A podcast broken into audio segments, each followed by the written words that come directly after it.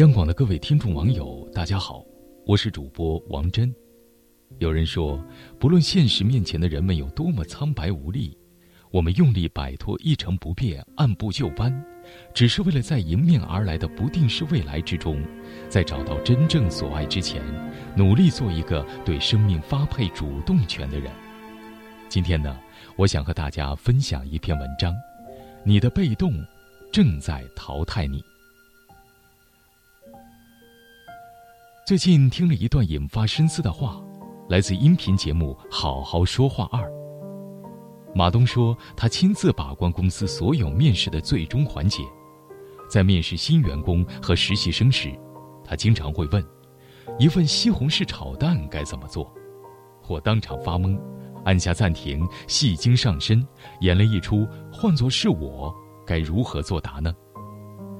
无厘头的题目后，肯定埋着玄机。我怀着几种猜测，继续往下听。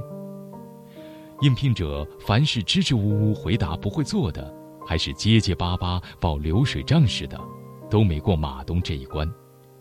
其中一个应届小伙子的回答是这样的：“马东老师，您这问题真有意思。我猜您应该不会真想考验我的厨艺吧？我厨艺不行，但我对如何调出一杯好的鸡尾酒倒是颇有心得。”我和您说说，这就是打动马东的满分回答。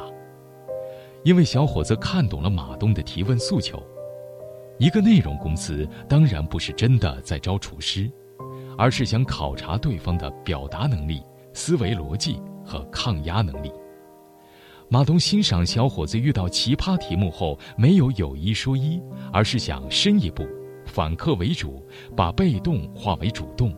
把劣势变成优势，翻盘面试的走向。这个小伙子的回答，我反复听了几遍，越听越妙。先把马东占据主动权的局面打破，再展开一段平等的互动对话，最后以勾起马东好奇心的方式掌握了主动权。一个在面试中化被动为主动的人，在工作中更能大概率的化被动为主动。见过许多人因主动得福，比如与我同龄的小丁，他的职场跃迁时就像荡秋千，荡到最高点时果断跳上一个更高的秋千，如此循环。起初从小公司跳到大巨头，我好奇他如何找到那么好的机会。他告诉我，一次聚会上认识在大巨头上班的一个朋友，斗胆问朋友有没有内部推荐机会。朋友觉得他挺合适，就向公司推荐小丁。小丁的笔试和几轮面试都发挥出色，进入梦寐以求的公司。介绍他进去的朋友也获得内部奖励。有次公司有个领导岗位有空缺，采用的是内部竞聘的玩法。他觉得自己符合条件，就报名争取，站在一众领导前大方陈述自己的理念和经验，成了岗位黑马。也见过太多人因被动得祸。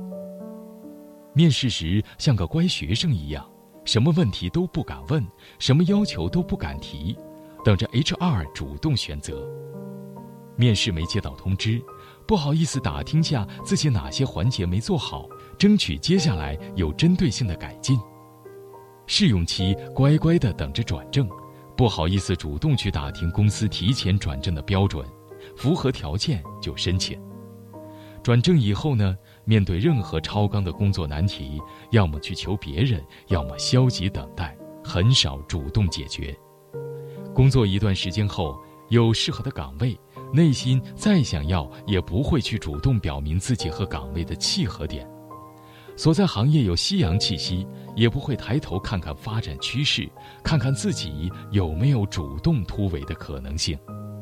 越来越选择被动。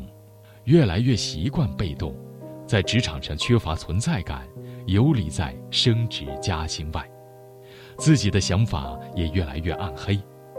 同事谈的薪水凭什么比我高？那个岗位肯定是内定的，公司的选拔机制有漏洞。被动等待的是他们，觉得不甘的也是他们。他们的被动错过了机会，增添了意向。最严重的是反刍着遗憾。而一个有追求、有野心的人，从不等着机会主动降临，等着领导主动认可，等着薪资主动上涨。这些都是他们面对很多被动的局面，通过主动思考、主动解决、主动争取换来的。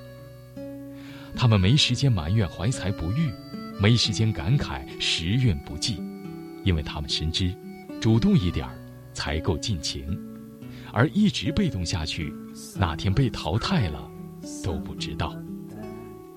好了，今天的分享就到这里，我是王真，祝各位晚安。